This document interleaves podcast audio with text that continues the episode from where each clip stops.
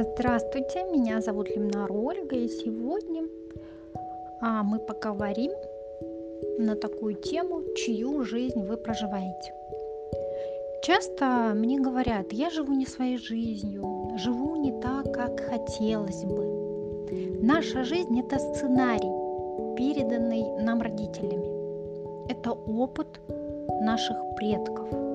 Сценарий – это набор установок, убеждений – это правила, по которым мы впоследствии живем.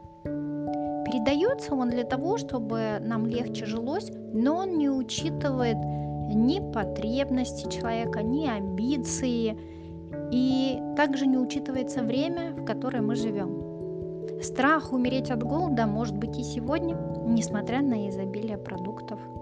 Наша страна переживала много раз тяжелые времена, и в сценарии может быть прописано, ну, например, не высовывайся, накажут. Все, кто зарабатывает, воры. Мужчина должен зарабатывать больше, чем женщина.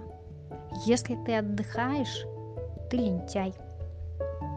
Жить по сценарию легче, поэтому многие так живут. Но это не жизнь мечты. Если вы осознаете и выпишите, какие из убеждений вам отравляют жизнь, то тогда их можно заменить. Единственное, я замечу, что не все убеждения на поверхности лежат. Иногда их нужно откапывать.